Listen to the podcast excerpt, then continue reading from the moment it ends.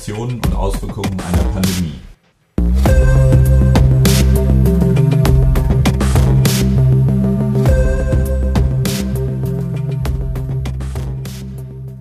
Herzlich willkommen zur neunten Folge unseres Podcasts Hashtag Corona Facetten, Implikationen, Auswirkungen einer Pandemie.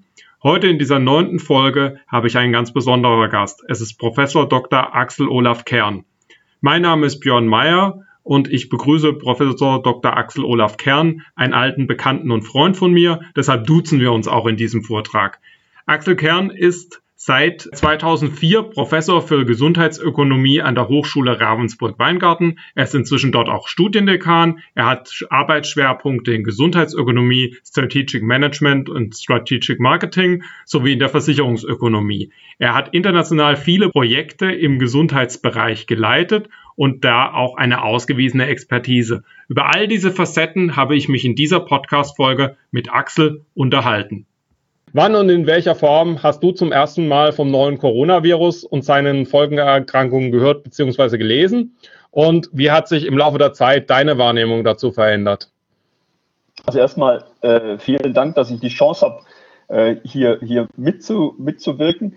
Ähm, Corona konkret muss irgendwann im Dezember gewesen sein. Äh, ich erinnere mich noch, dass da ja die ersten, die ersten Berichte kamen und das hat mich, das hat mich dann, naja, so wie das halt hier verlautbart wurde, auch wie der Minister, der Gesundheitsminister das auch gesagt hat, so quasi ist weit weg. Und man hat das zunächst, also ich habe das dem auch zunächst nicht die dramatische Bedeutung zugemessen, wie das dann, wie das dann sich später, wie es sich später entwickelt hat. Allerdings so in der Zeit, das gestehe ich auch, in der, in der Zeit so um Februar rum habe ich dann tatsächlich bewusst größere Ansammlungen, wie zum Beispiel auch Fahrten nach Köln auf den Hauptbahnhof. Da habe ich tatsächlich dann äh, einen Umweg gemacht und habe auch teilweise so Termine gar nicht wahrgenommen, also gar nicht erst angenommen, um, um mich nicht gewissermaßen großen Menschenansammlungen auszusetzen. Ähm, das habe ich dann, das habe ich dann tatsächlich relativ früh, relativ früh so zumindest für mich so destilliert aus der gesamten Informationslage. An den Hochschulen Universitäten haben ja ziemlich schnell dazugelernt in der Zeit, würde ich mal sagen. Äh, wie trifft es dich heute in deiner täglichen Arbeit, also diese Corona-Pandemie, sowohl organisatorisch als auch in der wissenschaftlichen Tätigkeit? Also forschst du in die Richtung oder ist es mehr die Anpassung der Lehr- und Lernsituation, die dich betrifft? Also forschen, forschen ja, allerdings ist das natürlich mit dem Time-Lag äh, verbunden, dass man zunächst mal erst die, die, die Lehre irgendwie sortiert bekommen muss. Ähm, und ich zudem ein berufsbegleitendes Masterstudiengang Management im Sozial- und Gesundheitswesen äh, da Studiendekan bin. Und das Problem bei der Geschichte ist natürlich, dass die wenige Präsenzzeit jetzt auch noch wegfällt. Und das ist natürlich also einmal für den Studienfortschritt und den Studienerfolg schon ein erhebliches Hindernis, weil wir wissen ja aus, zumindest aus ersten Untersuchungen, dass selbst wenn man uninteressiert in den Hörsaal reingeht, man mehr lernt, als wenn man zu Hause vor, der, äh, vor dem Computer die, die Vorlesung sich anhört. Äh, weil man eine andere Art von trotzdem von Konzentration auf das Thema hat.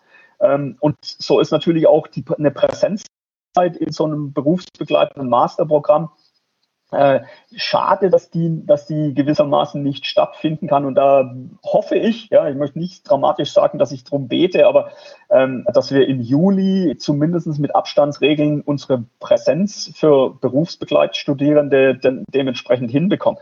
Ähm, das Zweite, was mich persönlich betrifft, und da zielt die Frage ja primär ab, ähm, ich komme aus der Chalk and Talk Fraktion. Also ich liebe Kreide und Tafel. Da gibt es auch tolle Untersuchungen dazu dass die Geschwindigkeit, weil ich spreche relativ schnell, ich muss mich auch hier letztendlich disziplinieren, mäßig schnell zu sprechen, dass die Geschwindigkeit des Vortrags im Gegensatz zu Folien ähm, deshalb moderiert wird, weil man natürlich öfter mal an die Tafel schreibt und Kreideabrieb auf der Tafel, Tafel einbremst. Ähm, PowerPoint-Folien äh, schaffen meines Erachtens, da gibt es auch tatsächlich die Untersuchungen dazu, die erhöhte Geschwindigkeit.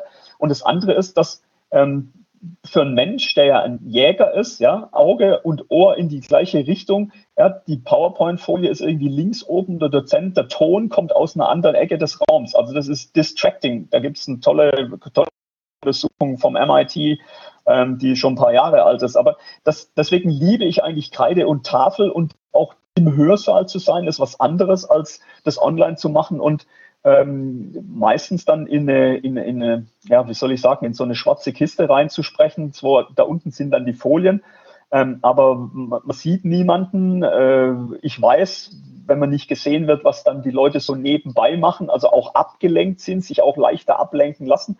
Ähm, und deshalb äh, bin ich eigentlich unglücklich gewesen. Und jetzt möchte ich aber trotzdem dazu sagen und ergänzen, dass ich inzwischen das eigentlich liebe, weil ich kann abzweigen. Und zwar kann ich währenddessen zum Beispiel einen Link im Internet suchen, stelle ich den Studenten den Link dann in, den, in die, in die Chat-Funktion rein und kann damit noch äh, gewissermaßen das anreichern an, an, an Vielfalt und Vielgestaltigkeit, was man natürlich im Hörsaal in dem Moment nicht hat, wenn einem was durch den durch den Kopf geht. Und ähm, deswegen äh, mag ich inzwischen dieses Online-Vorlesen tatsächlich, weil es diese Eigenschaft liefert ähm, und sicher auch, äh, wie soll ich sagen, ähm, so, so, so eine Vielgestaltigkeit, abwechslungsreich gewissermaßen ist im Verhältnis zu einem rein gesprochenen Vortrag in der Vorlesung. Also es ist eine neue und eine andere Art von Interaktion, die wir jetzt haben. Also was ich noch wahrnehme, ist, dass die Studierenden im Moment eher bereit sind, auch wieder Texte zu lesen, auch längere Texte, dass diese Kompetenz eigentlich wieder zurückkommt. Ist das bei dir ähnlich? Ähm, da habe ich keinen, also ich, ich bin nicht derjenige, der jetzt irgendwie Texte verteilt und, und, und Textarbeit gewissermaßen macht. Ja, also deswegen in der Hinsicht würde ich sagen, bin ich klassisch äh, vorlesungsorientiert und es da vielleicht eher, was manche bedauern mögen, Einbahnstraße, aber zumindest in einem Seminar, also International Comparison of Healthcare Systems, ähm, was auf englische Sprache stattfindet, da haben wir das tatsächlich. Und da sehe ich auch, dass die Studenten äh, selbst arbeiten und auch äh, das, das, Material, das Material hinreichend äh, ausgiebig studieren und, und auch darauf sich beziehen. Ähm, in meinen anderen Veranstaltungen habe ich da, äh, weil die weniger textbasiert sind, äh, kann ich momentan keine Einschätzung geben. Kommen wir mal zu Fragen zum Gesundheitssystem. Glaubst du, das deutsche System hat sich jetzt in der Krise bewährt oder haben wir ein Stück weit auch Glück gehabt, dass es bisher so gut gelaufen ist in dieser Krise für uns in Deutschland?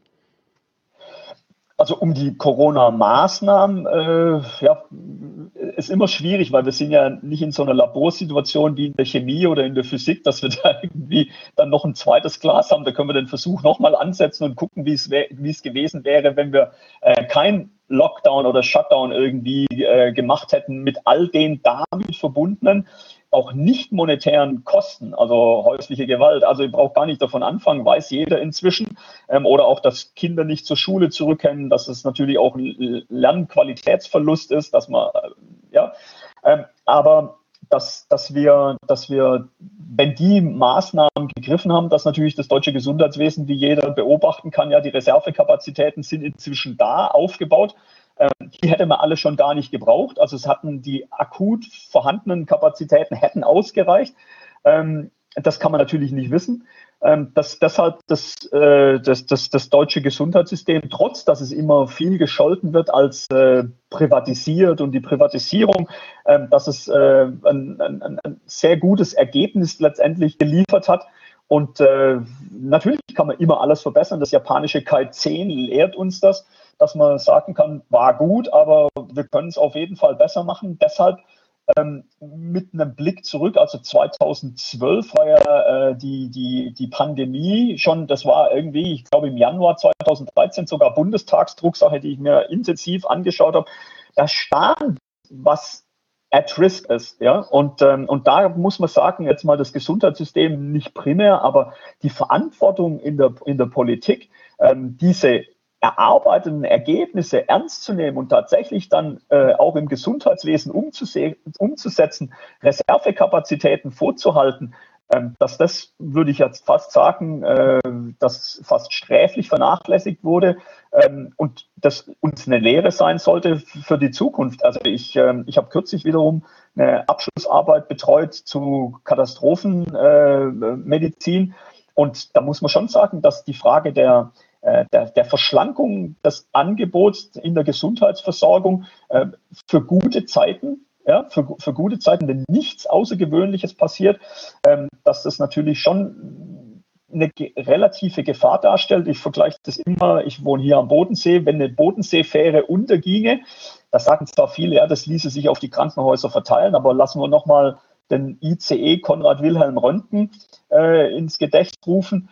Ähm, wenn da plötzlich 400, also ein vollbesetzte ICE hat ungefähr 400 Passagiere, ähm, wenn davon äh, 350 äh, medizinische Versorgung bedürfen, dann wird es auf jeden Fall kritisch. Und ich spreche jetzt nicht über die Krankenhauskapazitäten, sondern überhaupt über Transportkapazität. Und da sind wir eigentlich auch dann bei einem weiterführenden Thema. Ja, also wie kann zukünftig bei weniger Menschen, und ich spreche jetzt noch nicht mal von Fachkräften, ähm, auch der Transport in Krankenhäuser, auch die Wegezeit, ja, wenn man das, äh, das, das äh, Bertelsmann-Gutachten sich anschaut, wie die Zahl der Krankenhäuser auf 600 und, weiß ich nicht, 30 reduziert werden soll, dann muss man natürlich auch die Kapazität haben und dafür Sorge tragen, dass die Leute rechtzeitig da sind. Wenn aber niemand mehr einen Krankenwagen fahren kann, und es noch keine selbstfahrenden Krankenwagen gibt, dann bedeutet das natürlich eine andere, einen anderen Engpass.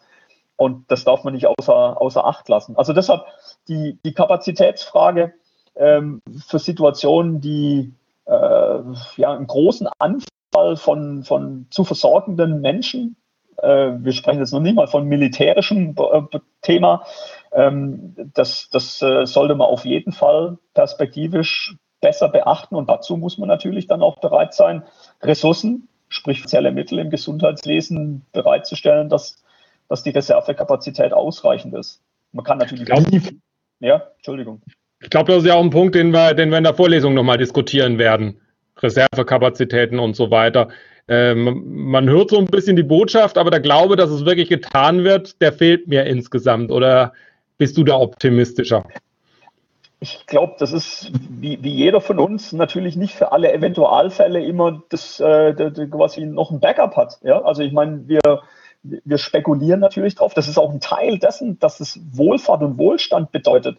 Ähm, deswegen auch die Auslagerung von Herstellung von Arzneimitteln, äh, dass die nicht unmittelbar da sind. Ähm, davon haben wir einen Wohlfahrtsgewinn. Wir haben auch einen, äh, natürlich einen Wohlfahrtsexport in die Länder, dass die dort äh, arbeiten und Geld verdienen mit dem, was dann von uns abfließt, von dem Wohlstand, der hier produziert wird. Aber das birgt natürlich das Risiko, wenn so ein Container auf hoher See irgendwann mal verloren geht, dann, dann, dann, dann haben, haben wir dann genug äh, Reserve, also haben wir das auf Lager oder entstehen dann Knappheiten. Und da haben wir, da entscheiden wir uns auch immer, da sind wir Wirtschaftswissenschaftler ähm, und sagen, na gut, das Risiko gehen wir ein, das ist kalkulierbar, aber natürlich, wenn es dann eintritt, dann zahlen ein paar Leute privat gleichsam den Preis dafür, dass die Gesellschaft zuvor diese, diese Ressourcen eben anders vergeben hat der Stelle nur äh, die Frage Brandbetten, also Brandverletzte. Deswegen nutzt Kostenanalyse. Gerade in New York war das lange ein Thema, also lang, lang, lang äh, ist es her, ich glaube seit 20, 25 Jahren. Ähm, wenn man so und so viel Brandbetten für die Stadt New York vorhält, ähm, ich sage jetzt mal salopp 50, und es kommen aber 51 Patienten, die der Versorgung in einem Brand, Spezialbrandbett bedürfen. Der 51. der dann nicht versorgt werden kann, nehmen wir mal an, der würde sterben, ähm, der bezahlt quasi mit seinem Leben den Preis, dass die Gesellschaft eben nicht 51 Brandbetten als Kapazität vorgehalten hat. Und, ähm, und die, die, diesen Trade-off, den haben wir natürlich immer. Nochmal zu dem Pandemieplan und, und auch zu den, den Ideen oder den, den ähm, ja, Dingen, die dort angedacht waren eine Achillesferse ist ja auch so ein bisschen dieses Thema öffentliche Gesundheitsversorgung, also Organisation von Gesundheitsämtern und auch wie die Institute, also das Robert Koch Institut, ähm, in dieser Krise agieren. Wie beurteilst du das oder welche Entwicklung sollte man denn da anstoßen für die Zukunft? Ähm, das ist mit großer Sicherheit so ein, so ein ähnliches Kap wie ein Kapazitätsthema. Also bislang, bis dass die Krise nicht so einschlug, war die Versorgung durch die Gesundheitsämter und auch die Arbeit des Robert Koch Instituts eigentlich nicht, dass irgendjemand das aufgefallen wäre, dass es da uns, dass es unzureichend gewesen wäre. Ähm, jetzt merkt man, da könnte man Kapazitäten aufbauen. Jetzt ja die jüngste Warnung, ähm, dass, dass äh, die, diese Legionellen, ja, also deswegen, da sind die Gesundheitsämter natürlich schon, das Robert Koch Institut hat jetzt gewarnt, aber das ist auch was in jedem Gesundheitsamt ähm, hier beispielsweise, also was ich beobachten kann und den Leiter sehr gut kenne, des Gesundheitsamts in dem Landkreis in Ravensburg. Also das wird schon, das wird schon beachtet und ge äh, daran gearbeitet. Natürlich auch die gesamte Aufsicht über Hygiene, über Krankenhäuser und ähnliches. Ähm, klar, das ist auch da an der Stelle, würde man sagen, ja, man könnte das ähm, engmaschiger machen. Natürlich bleibt ein gewisses Risiko immer. Ähm, und deswegen ist eine gewisse Form von Aufstockung auch der, der, der Gesundheitsamtskapazitäten und auch sicher der Kapazitäten im Robert-Koch-Institut äh, gleichgerichtet wie Versorgungskapazität in ambulanten stationären Einrichtungen äh, sicher, eine, sicher eine Frage. Würdest du sagen, es gibt insgesamt auch so international so Lessons learned für die Gesundheitsversorgung bis hin zur WHO oder wie beurteilst du das? Ähm, also ich war ja mal äh, äh stellvertretender Direktor des Instituts für Gesundheitssystemforschung in Kiel und wir waren äh, WHO Collaborating Center for Public Health Research and Development. Ähm, und ich habe da die WHO stets als, äh, ja, als, als, als äußerst innovativ wahrgenommen und muss gestehen, dass mir über die verzerrte Finanzierung, die ich zumindest auch, ich kann es nur den Medien entnehmen momentan, also ich habe keine intimere Kenntnis, ähm, dass es natürlich dann schon äh, entgegen der, sagen wir mal, landläufigen Annahme, der ich auch unterliege, ja, das ist so ähnlich wie alle, die, die, die denken, dass ein Arzt, äh, der promoviert ist, auch in dem Thema promoviert sein muss, indem er zum Beispiel Facharzt ist, aber das muss ja gar nicht so sein. Also deswegen, und so ist mir natürlich auch nicht klar gewesen, dass die WHO inzwischen ähm, nicht von staatlichen, also von, von Staaten äh, insgesamt irgendwie finanziert wird. Also dieser Anteil der Privatfinanzierung und des damit zumindest möglichen Einflusses anderer Interessen, der war mir, der war mir so zumindest bis dahin nicht präsent. Und ähm, das halte ich, das halte ich zumindest für ein schwieriges, für ein schwieriges Moment, äh, weil man bei der Finanzierung trotzdem latent unterstellen kann, dass natürlich jemand, der Geld gibt, ähm, zumindest in gewisser Art und Weise ein Interesse oder eine Vorstellung daran hat, wie zum Beispiel auch, sagen wir mal, dass nicht mal Ergebnisse manipuliert werden, darüber sprechen wir nicht, sondern dass zumindest äh, bestimmte Ausrichtungen auf bestimmte Themen äh, stärker konzentriert werden, die möglicherweise aber ähm, nicht das Interesse der Gesamtweltgesundheitsbevölkerung dann irgendwie betreffen muss. Und da, da sehe ich schon zumindest auch einen Klärungsbedarf, natürlich auch in der Zahlungsmoral der Länder. Also wenn ich weiß, dass, also jetzt aus den Medien, dass die USA eigentlich der größte Staatsfinanzier noch waren und alle anderen Länder, ich frage mich, deren Anteile dann dementsprechend sind, entweder an Wirtschaftskraft oder an Bevölkerungszahl, ähm, die, das dann, die das dann da finanzieren, dann muss man sicher über die Basis von so einer Institution auch nachdenken. Ja. Ich weiß, dass du jemand bist, dem die individuelle Freiheit auch sehr wichtig ist und der sie für sehr relevant hält. Und wenn du jetzt so rück, man kann ja fast schon rückblickend sagen, dieses, diese Einschränkung der individuellen Freiheit und auch der Freiheit des Wirtschaftens in den letzten drei Monaten siehst, zum Schutz gegen, gegen diese Epidemie. Äh, war das angemessen oder hättest du dir andere Maßnahmen gewünscht oder wie würdest du das bewerten? Weniger unter dem Gesichtspunkt hinterher ist man immer schlauer, sondern so insgesamt die Wahrnehmung. Klar. Ähm, also mein, erstes mit dem, mit dem Lockdown und es ist ja die, der, der Punkt gewesen und auch bis heute ist es ja ein unsichtbarer Gegner, ein unsichtbarer Feind und man weiß auch gar nicht, wie, wie gravierend die Folgen daraus sind. Also von den Fällen, die ich kenne, es selbst, also bei, bei, bei, bei Nicht-Risikogruppen, ist die Leistungsfähigkeit tatsächlich gemindert, später selbst acht und zehn Wochen nach der akut äh, abgeebbten äh, Krankheitsepisode. Und ähm, deswegen ist natürlich da so, wie, wie ernst oder wie, wie, wie gefährlich ist das gesamte, das gesamte Geschehen gewesen. Das konnte niemand wissen. Also deswegen der, der, der Lockdown zu dem, zu dem Zeitpunkt damals, mit den Informationen zu dem Zeitpunkt, ähm, wird wahrscheinlich kaum jemand sagen, dass er das bezweifelt. Und da gehöre ich auch dazu, sage ich. Klar, also wenn Not am Mann ist, muss man, muss man das machen. Ähm, allerdings habe ich da schon gesagt, vier bis sechs Wochen hält es die Wirtschaft aus. Und da ist mir ganz wichtig, und das werde ich auch auf alle Fälle nochmal unterstreichen, Wirtschaft ist nicht irgendwas, was getrennt irgendwie böse Unternehmen machen, sondern Wirtschaft ist allein dazu da, um die Be Güter und Dienstleistungen herzustellen, damit die Menschen ihre Bedürfnisse befriedigen können. Und deswegen immer so zu tun, die Wirtschaft hat ein Interesse dran. Ähm, die Wirtschaft sind wir. Wir sind die Wirtschaft. Ja? Durch das, dass wir auch uns uns beteiligen mit unseren Fähigkeiten und Fertigkeiten in der arbeitsteiligen Wirtschaft. Und deswegen, da lebt das alles davon. Und man sieht jetzt, der Wohlstand, der gemindert ist, wir können nicht in anderes Land Urlaub machen. Ähm, also wir können gewissermaßen kein, äh, kein, kein, kein, äh, äh, keine Umwelt nutzen, indem wir irgendwo hinfahren. Ähm, wir haben andere Einschränkungen, dass Güter und Dienstleistungen nicht mehr hergestellt sind. Da mag man zwar sagen, ja, das brauche ich nicht. Also man ist automatisch fällt man, fällt man darauf zurück, auf was ist tatsächlich wesentlich.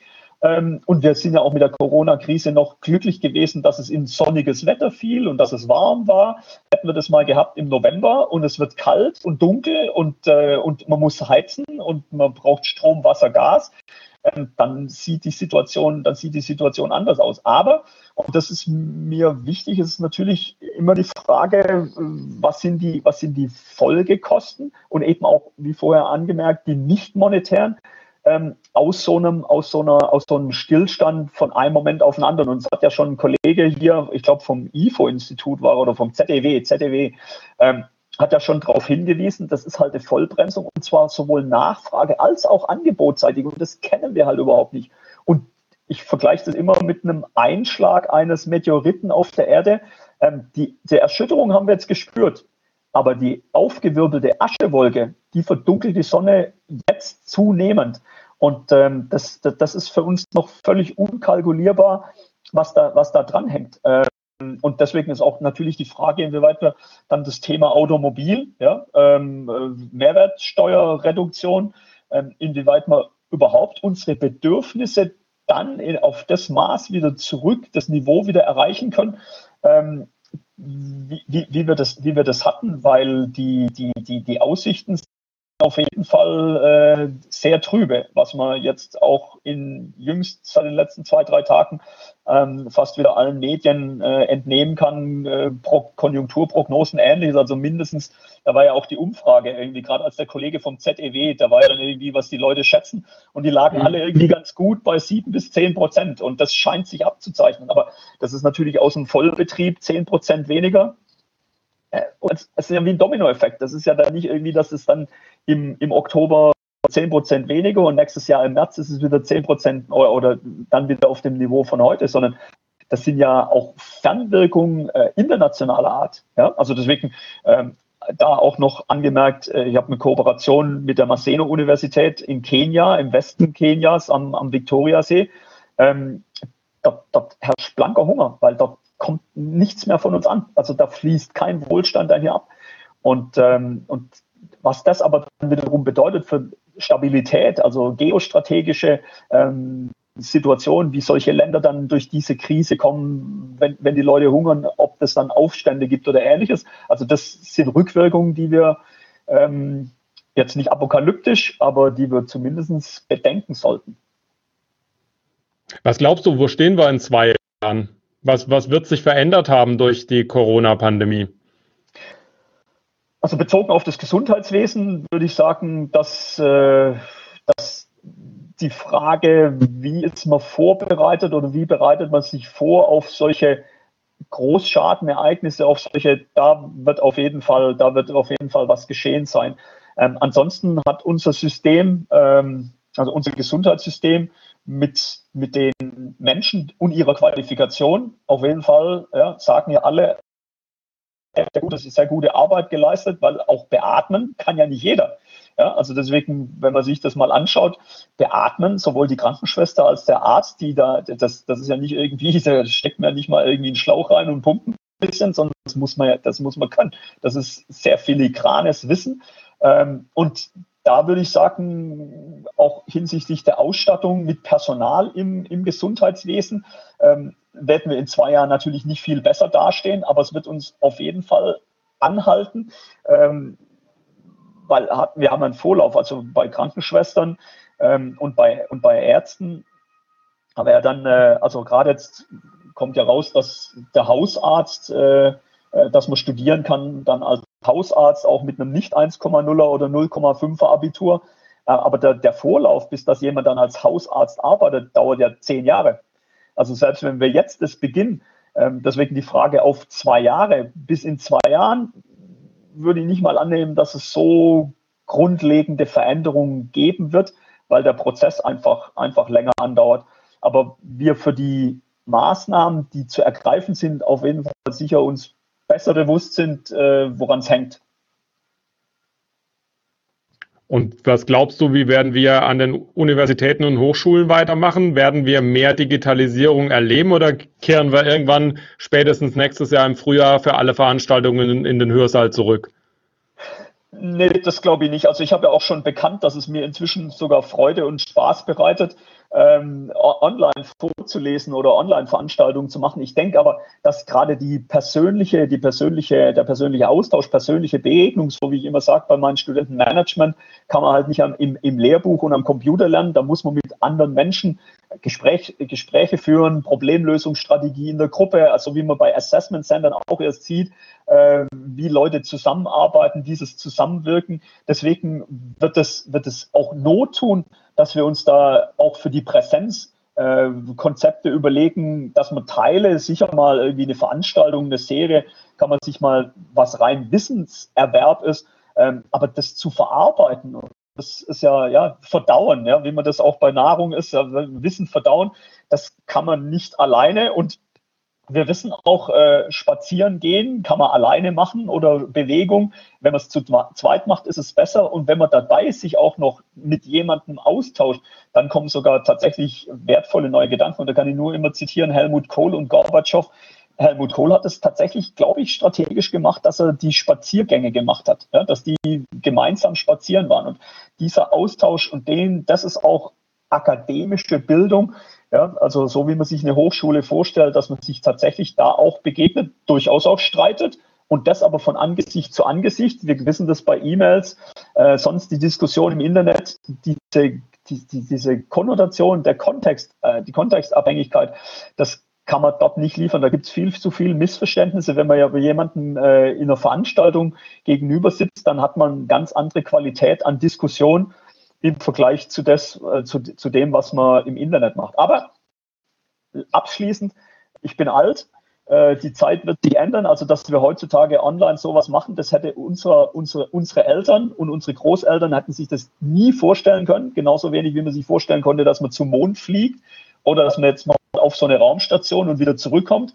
Ähm, deswegen bin ich auch da überzeugt davon, ähm, dass mein, mein, mein Erfahrungsset äh, kaum ausreicht, mir vorzustellen, wie es denn in Zukunft ist. Und da freue ich mich immer über so Zukunftsromanschreiber, die eine viel genialere Idee haben, äh, wie das in Zukunft aussehen wird. Und ich glaube auch, Hochschule wird sich in der Hinsicht verändern.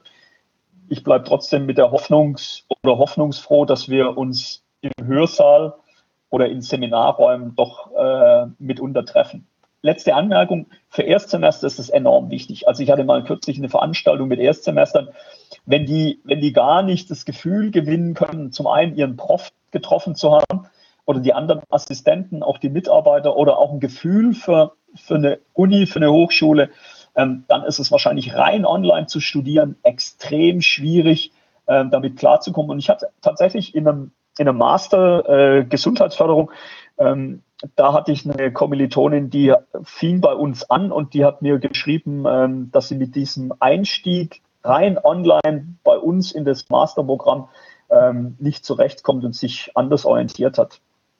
Ja, das kann ich glauben. Lieber Axel, ich danke dir für das Gespräch. Ich fand es sehr aufkunftsreich und ich freue mich schon am 24. Juni um 15.30 Uhr machen wir zusammen eine kleine Vorlesung. Da hoffen wir auf sehr viele Zuhörer und ja, danke dir nochmal für heute. Bis zum 24. Juni. Alles klar, danke. Tschüss. Ganz herzlichen Dank. Tschüss. Der Podcast wird präsentiert vom Methoch 2 Verlag. Gemeinsam mit dem Verlag habe ich eine zehnteilige digitale Ringvorlesung Hashtag Corona initiiert. Alle Interviewpartner unseres Podcasts sind als Referenten dabei und werden dort sehr viel ausführlicher auf das jeweilige Thema eingehen. Auch Sie sind herzlich eingeladen, an den digitalen Vorlesungen teilzunehmen und mit den Experten im Anschluss an das Eingangsstatement zu diskutieren. Wie das geht, erfahren Sie unter www.med2-online-akademie.de www.med2-online-akademie.de